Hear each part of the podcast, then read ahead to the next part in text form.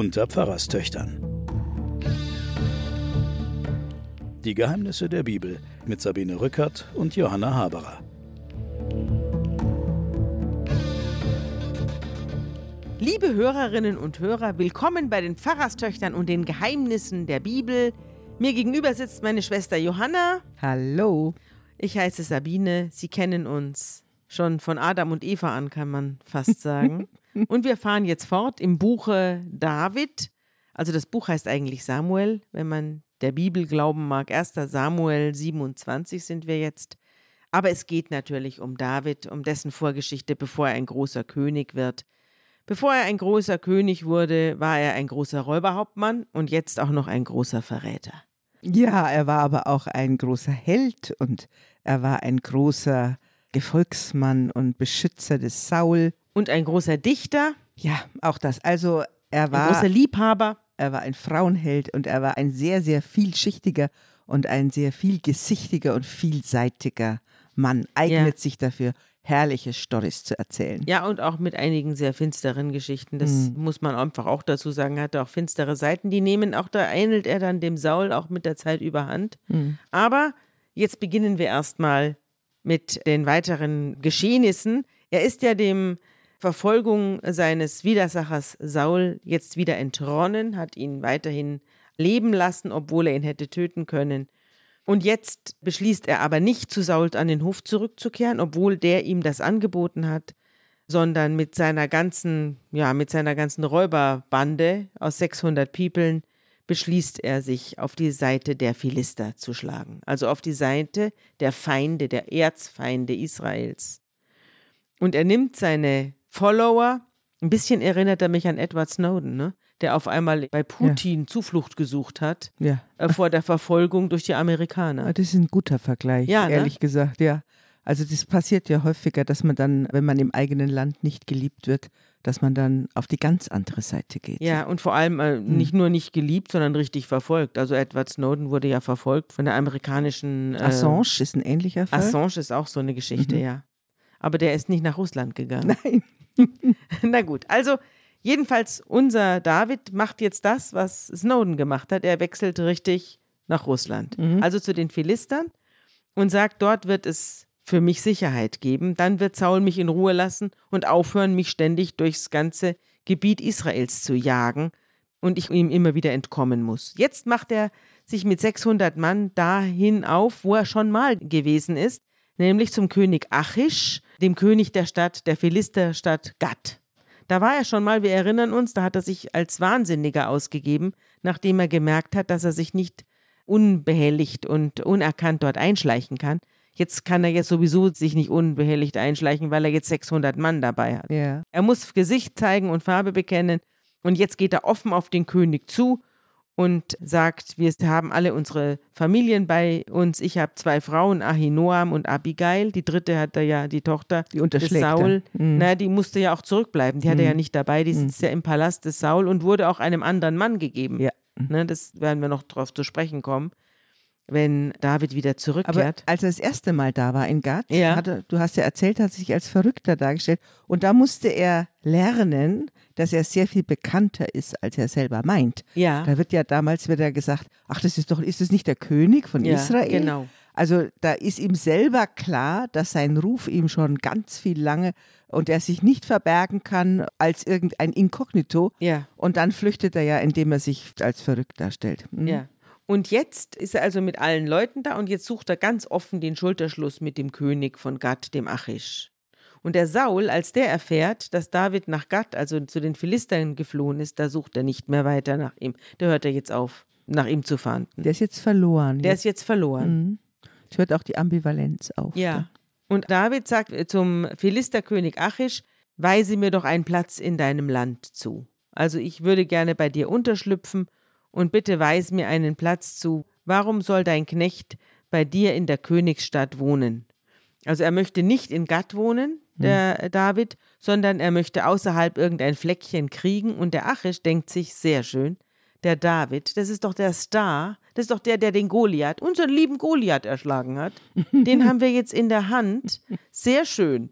Der kriegt jetzt von mir das, das Örtchen Ziklag und da kann er sich niederlassen deshalb gehört Ziklag den Königen von Juda bis zum heutigen Tag. Also Ja. der schenkt ihm eine kleine Gemeinde. Enklave, Ja. wo er wohnen kann. Du musst dir jetzt auch vorstellen, die sind jetzt ein paar Jahre, also vorgestellt jetzt in der Geschichte, durch die judäische Wüste gezogen, von Ort zu Ort. Inzwischen haben sie Frauen, diese Ja. Männer.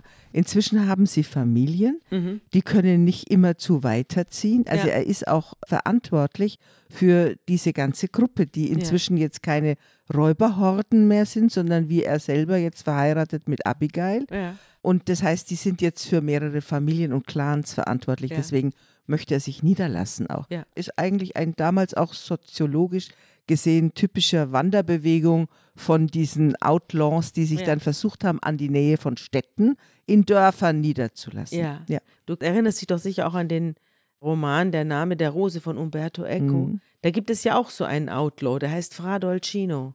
Dessen Schicksal wird da geschildert. Mhm.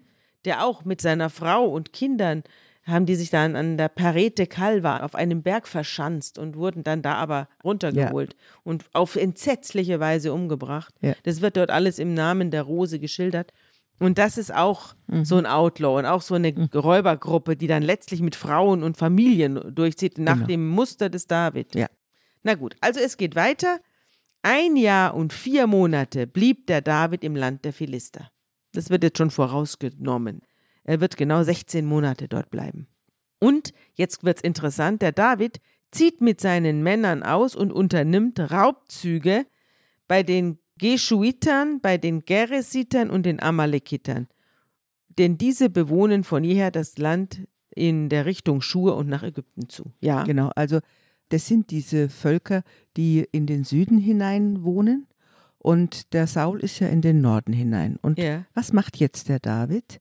Der David sagt zu seinem Gattkönig, "Ah, ich bringe dir Tiere und ich bringe dir ganz viel Geld Ja. und ich bringe dir das, was ich so erobere Ja. bei Sauls Leuten. Der überfällt jetzt seine eigenen Leute. Na, Er überfällt ja diese Stämme, diese Nomadendörfer oder Dörfer und Stämme, die da in Richtung Ägypten in den Ja. Süden hinein sind, Ja. macht aber diesem König von Gad weiß, er würde den Saul bekämpfen und er würde sozusagen im Namen der Philister Beute machen in der Gegend rund um Israel, also um das Saulland, ja? ja. Fällt er denn nun ins Saulland ein? Nein, sondern er geht in den Süden. Saulland Mhm. ist im Norden. Gad ist ja unten Richtung Meer, wo das Land des Saul und des David, Juda und Israel liegen ja dann Richtung Osten ins Gebirge hinein. Mhm. Und unser David ist jetzt unten am Meer, eher Richtung Meer, in Gad ja. Oder Ziklag Ja. und zieht dann aber nicht in das judäische Gebirge hinein, Ja. um Beute zu machen, Ja. sondern er sagt diesem Gad, seinem König, er würde bei den Saul-Leuten und dem Volk des Saul Beute Also er machen. tut gegenüber den Philistern so, als würde er seine eigenen Ja. Leute überfallen. genau. Und bringt dann alle, die er in Wirklichkeit überfallen Ja, Richtung hat, Süden zieht. bringt ja. er um, damit Mhm. es keine Zeugen gibt, die den König der Philister über die Wahrheit So aufklären es. könnten. Das ist der Grund. Ah, Also der spielt Ah. jetzt ein ganz doppeltes Spiel. Er sagt zu dem Achish, hier habe ich Beute mitgebracht. Und, und, das, zwar von meinen genau, Israeliten. genau. Sodass der bei jedem Beutezug mehr der Überzeugung ist, es ist jetzt sein Mann. Ja, Tatsächlich zieht er in eine ganz andere Richtung, Ja. tut dort die Nomadenfamilien überfallen oder die Dörfer, die Ja. dort sind und bringt alle um, dass es keine Zeugen gibt und Ja. zieht dann mit der Beute Ja. nach Gad. sodass niemand dem König der Philister die Wahrheit erzählen Ja. kann. Und eines Tages sammeln die Philister ihre Truppen, um selber gegen Israel in den Kampf zu ziehen. Und da sagt der Achish zu David, du weißt sehr wohl, dass du jetzt mitsamt deinen Männern mit mir ins Feldlager ziehen musst. Also du musst jetzt gegen dein eigenes Volk ziehen. Und der David antwortet sibyllinisch, auf diese Weise wirst du selbst erfahren, was dein Knecht tun wird. Also Pythia hätte es nicht schöner sagen können, oder? Ja, genau. Was kann der Achish jetzt daraus erfahren? Gar ja. nichts. Und er lässt sich alle Wege offen, aber er ist natürlich in einer jetzt zunehmend aussichtslosen Situation. ja, er ist in einer blöden Situation, Mhm. in einer scheiß Zwickmühle. Da gibt es jetzt einen Schnitt und wir gehen jetzt zu Saul rüber. Mhm. Wir lassen jetzt sozusagen als Cliffhanger den David in seinem seelischen Zwiespalt hängen und gehen zu Saul rüber. Und Saul ist auch in einer Scheißsituation, denn Samuel ist gestorben, ganz Israel hat die Totenklage für ihn gehalten und jetzt hat Saul niemanden mehr, der ihm sagt, was Gottes Wille ist. Also denkt sich Saul, der merkt, dass die Philister heranrücken, äh, frag ich selber mal Gott. Und als Saul das Lager der Philister sah, bekam er große Angst und sein Herz begann zu zittern. Da befragte Saul den Herrn, aber der Herr gab ihm keine Antwort. Wie muss man sich denn das vorstellen? Ja, es gibt verschiedene Möglichkeiten, das mhm. haben wir ja auch gelernt schon. Mhm. Losverfahren mhm. oder man hat den Priester, der ein Opfer macht und Gott befragt. Mhm. Die Priester der Priester hat er ja keine mehr, die hat er ja alle umbringen lassen. Genau. Da befragte Saul den Herrn, aber der Herr gab ihm keine Antwort, weder durch Träume noch durch Losorakel noch durch die Propheten. So, Propheten hat er auch keine mehr. Diese Institution hat ihn auch verlassen. Mhm. Und die Priester gibt es nicht mehr. Und in den Träumen spricht Gott nicht mehr. Und das Los, das man wirft, das funktioniert offensichtlich auch nicht. Das machen ja. ja auch die Priester. Und deshalb schickt Saul jetzt Diener aus, sucht mir eine Frau, die Gewalt über einen Totengeist hat. Ich will zu ihr gehen und sie befragen. Also jetzt geht er zu den Totenbeschwörern. Ja, das ist jetzt eine esoterische Szene. Ja, mhm. und seine Diener antworten ihm, deswegen wundert es mich auch, dass das nicht verfilmt ist. Das sind jetzt mhm. kommt eine super Szene. Mhm. Also die Diener sagen, es gibt in Endor eine Frau, die über einen toten Geist Gewalt hat. Und da verkleidet sich Saul mhm. und zieht andere Kleider an und geht mit zwei Männern zu dieser Frau und sie kommen in der Nacht an und er sagt zu ihr, wahrsage mir durch den Totengeist. Lass für mich den heraufsteigen, den ich dir nenne. Und die Frau antwortet ihm, Du weißt doch selbst, was König Saul getan hat. Er hat die Totenbeschwörer und die Wahrsager im Land ausgerottet. Warum stellst du mir jetzt eine Falle, um mich zu töten? Also sie erkennt ihn nicht. Sie glaubt, es ist ja. jemand, entweder ein Ahnungsloser oder einer, der es böse mit ihr meint. Ja und der eine Falle stellt. Ihr eine Weil Falle stellt. Saul wird ja immer dargestellt als einer, der den traditionellen Kulten eigentlich folgt. Und da gehört natürlich in den Jahwe-Glauben, mhm. gehört Totenbeschwörung jetzt schon gar nicht rein. Ja, und deswegen hat er die alle verboten. Ja, genau. Und der Saul schwört ihr beim Herrn und sagt, so wahr der Herr lebt, es soll dich in dieser Sache keine Schuld treffen. Und die Frau sagt dann, okay, wen soll ich denn für dich heraufsteigen lassen? Und er antwortet, lass den Propheten Samuel für mich heraufsteigen. Und als die Frau den Samuel heraufsteigen lässt und ihn erblickt, da schreit sie und sagt jetzt zu ihrem Gast, du bist ja Saul. Ja. Warum hast du mich getäuscht? Und der König sagt zu ihr, hab keine Angst, was siehst du denn? Und die Frau antwortet, ich sehe einen Geist aus der Erde steigen. Aber wie sieht er aus? fragt der Saul. Ein alter Mann steigt herauf, er ist in einen Mantel gehüllt und da erkennt der Saul, dass es der Samuel ist, den sie heraufbeschworen hat, und er verneigt sich bis zur Erde und wirft sich zu Boden. Und dann sagt der Samuel, der Prophet, der tote Prophet Samuel, sagt zum Saul folgendes.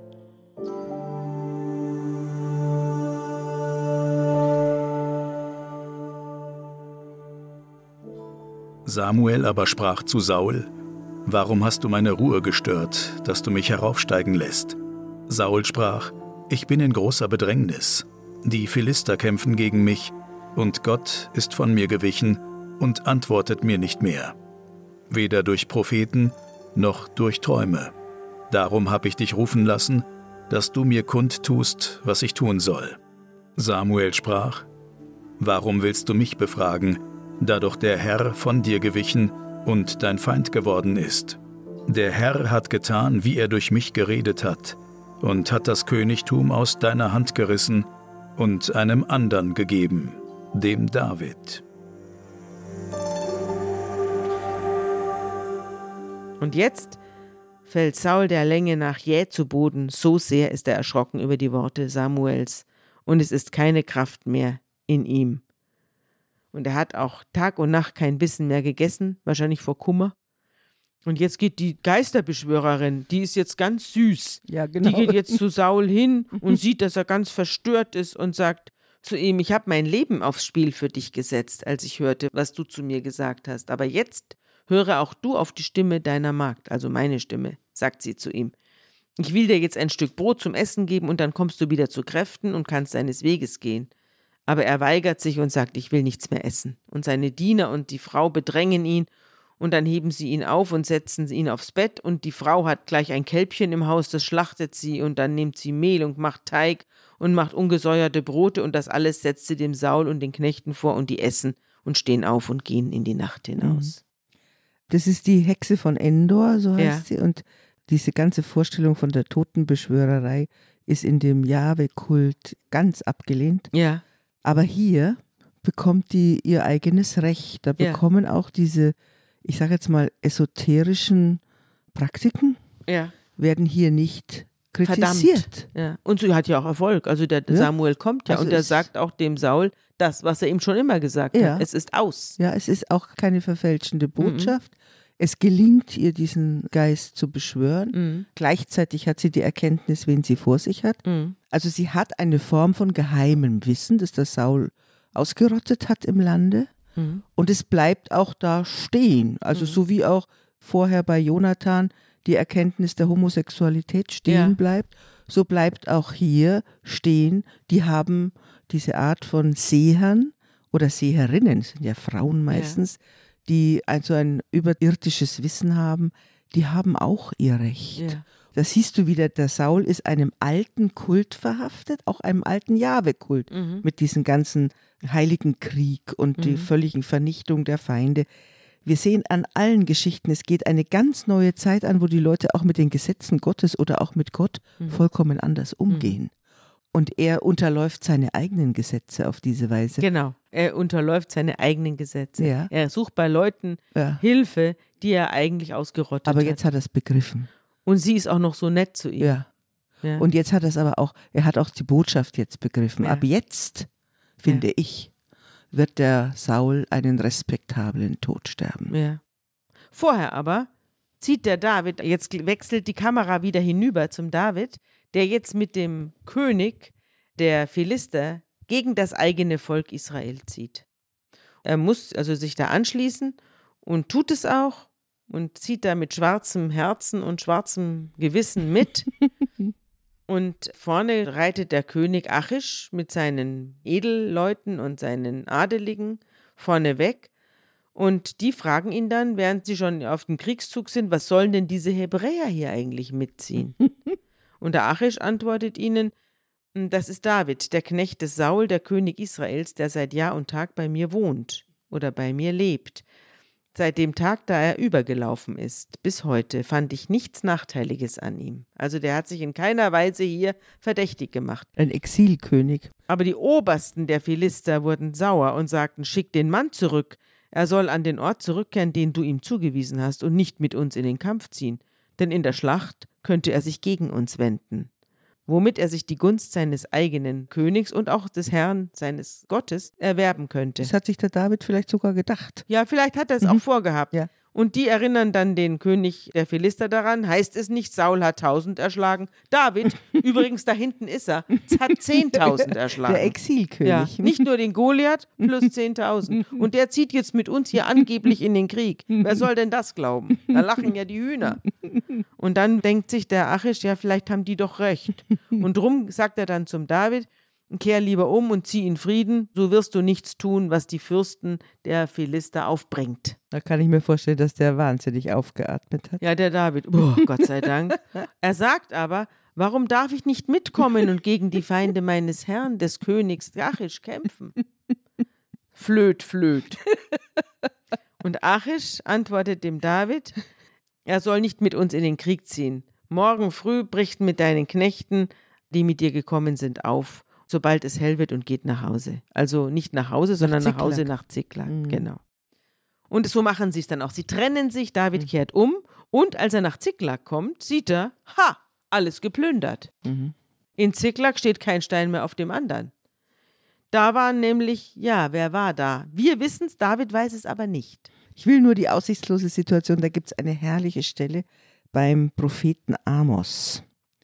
Da heißt es nämlich, wie man in so eine Lage kommt. Einer kann vor einem Löwen gerade noch entkommen.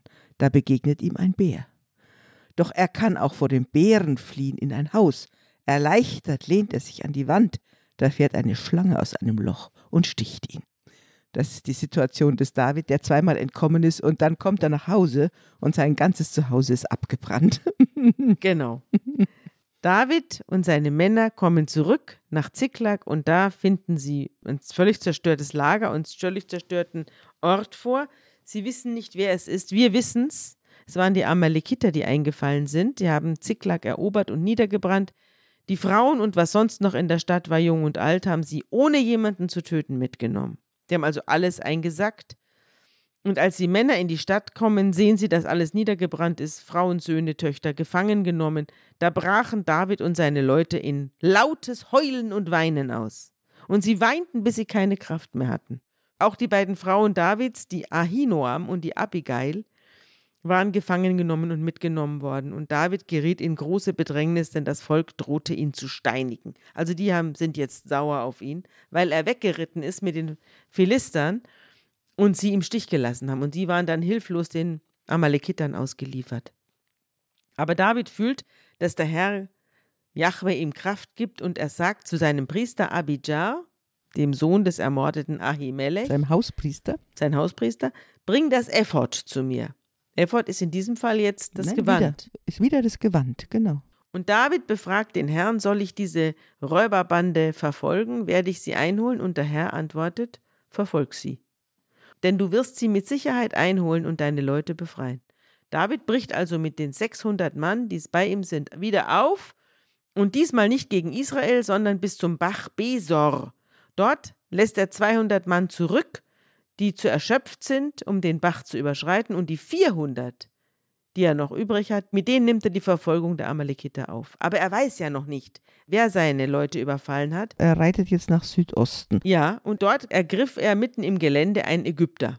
Der wird dort aufgegriffen und den bringt man zu David und sie geben ihm Brot zu essen und Wasser zu trinken, außerdem gepresste Feigen und zwei Rosinenkuchen. Also ganz genau wird es hier geschildert, mhm. was jetzt der Ägypter vertilgt. Ja, weil der aufgepäppelt werden muss. Ja, der wird aufgepäppelt und als er gegessen hat, kehren seine Lebensgeister zurück, denn er hat drei Tage und drei Nächte keinen Bissen Brot mehr gegessen und keinen Schluck Wasser getrunken und David fragt ihn, zu wem gehörst du? Woher bist du? Und er sagt, ich bin ein junger Ägypter, der Sklave eines Amalekiters.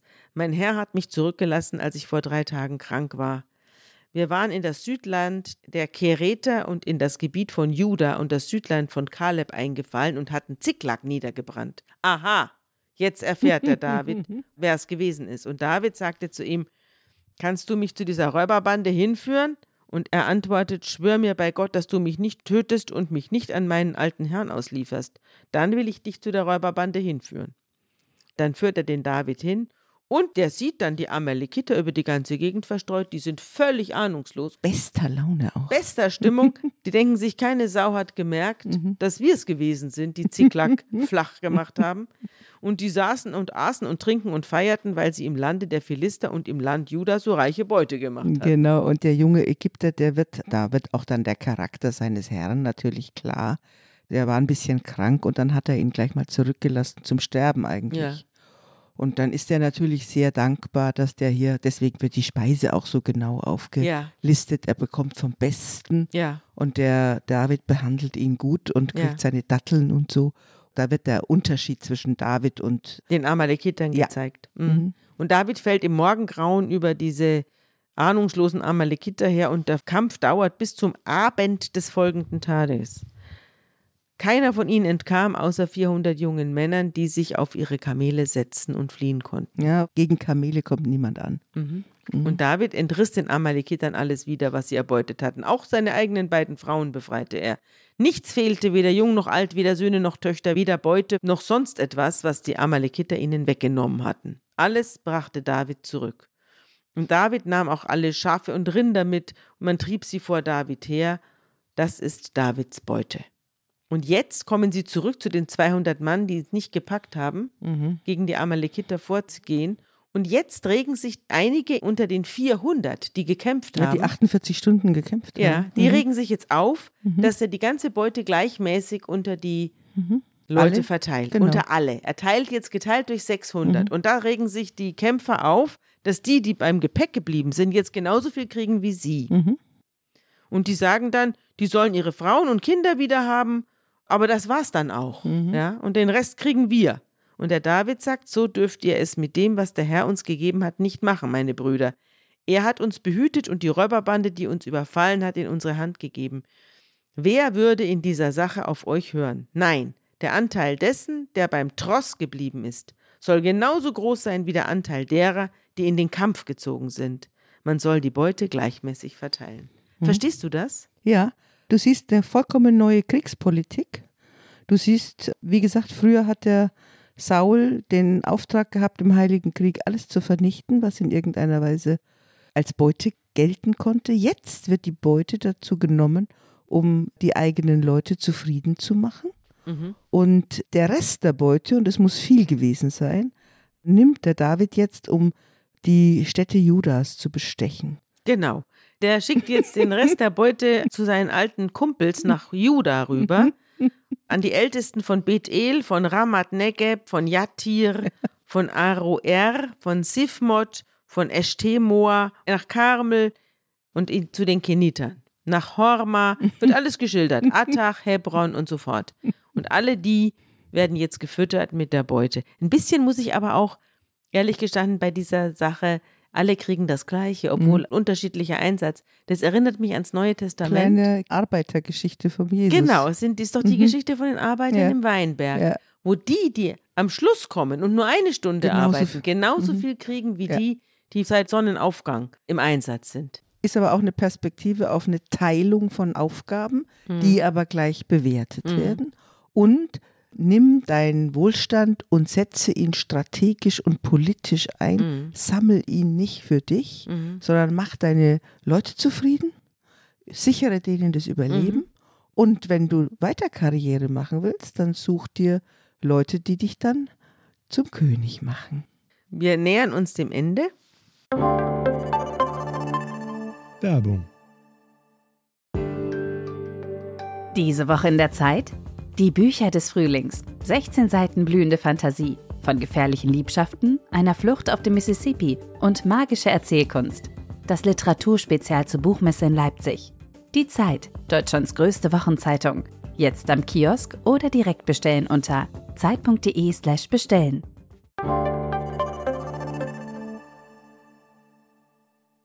Wir wechseln wieder hinüber zu Saul, der es weniger gut hat denn die Philister sind jetzt ohne David gegen Israel gezogen und sie erschlagen die Israeliten.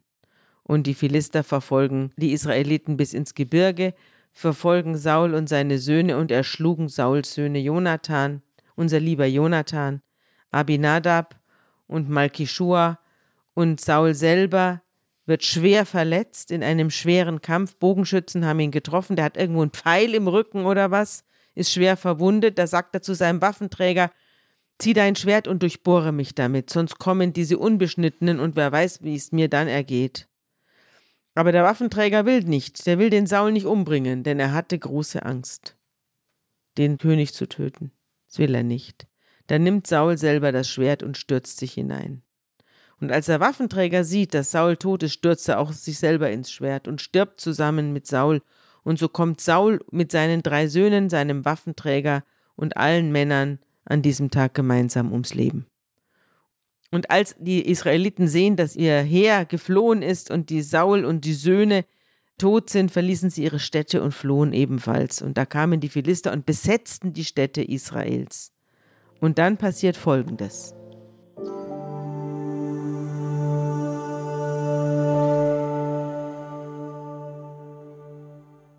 Am andern Tage kamen die Philister, um die Erschlagenen auszuplündern, und fanden Saul und seine drei Söhne, gefallen auf dem Gebirge Gilboa.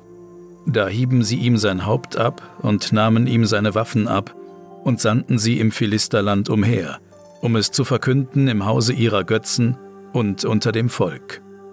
Und sie legten seine Waffen in das Haus der Astarte, aber seinen Leichnam hängten sie auf an der Mauer von Bet-Shean.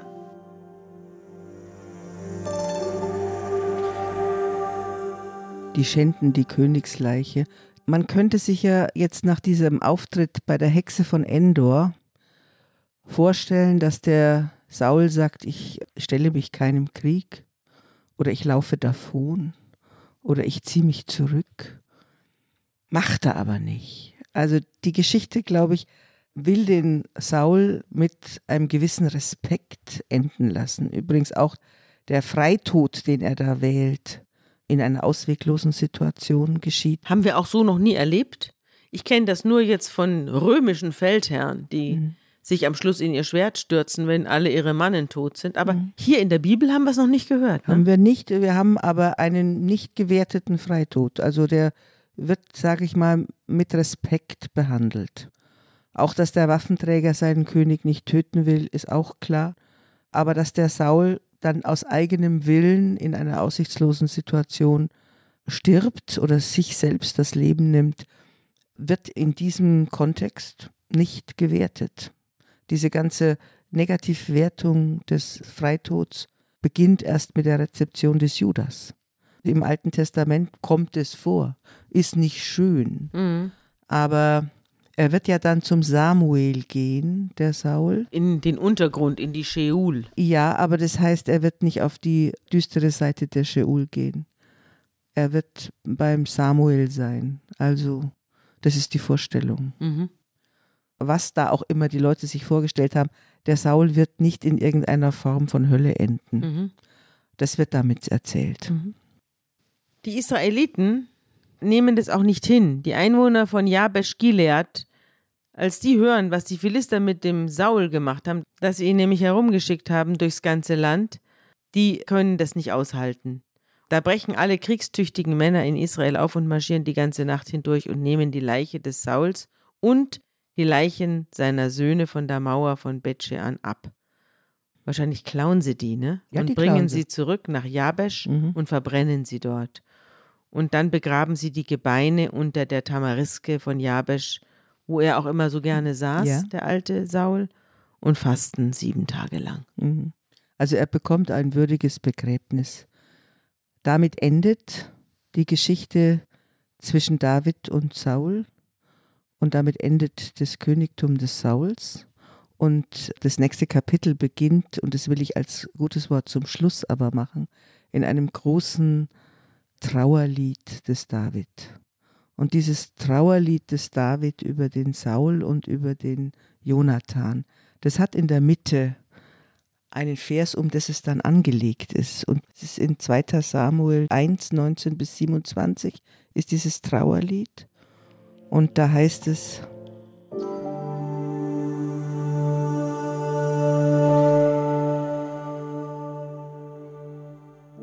Wie sind die Helden gefallen im Streit? Jonathan ist auf deinen Höhen erschlagen. Es ist mir leid um dich, mein Bruder Jonathan. Ich habe große Freude und Wonne an dir gehabt. Deine Liebe ist mir wundersamer gewesen, als Frauenliebe ist. Wie sind die Helden gefallen und die Waffen des Krieges verloren? Es ist kein richtig gutes Wort, aber es beschreibt die Situation des großen Verlustes, den der David auch hat mit dem Tod des Jonathan und dem Tod seines eifersüchtigen Vaters Saul. Dann wollen wir damit heute enden. Und es ist ja auch interessant, dass du jetzt schon in das zweite Buch Samuel vorgedrungen bist, ohne dass wir das abgesprochen hatten. Aber ich finde es richtig, denn die Klage über den Tod des Saul und des Jonathan gehört eigentlich noch ins erste Buch Samuel. Ich verstehe gar nicht, warum es jetzt mit so einem Nachklapp im zweiten Buch weitergeht. Das nächste Mal werden wir dann David wird König fortfahren und jetzt ist David richtig König und damit wird es dann weitergehen. Und bis dahin hoffe ich, dass alle das nächste Mal wieder dabei sind. Bis bald. Tschüss.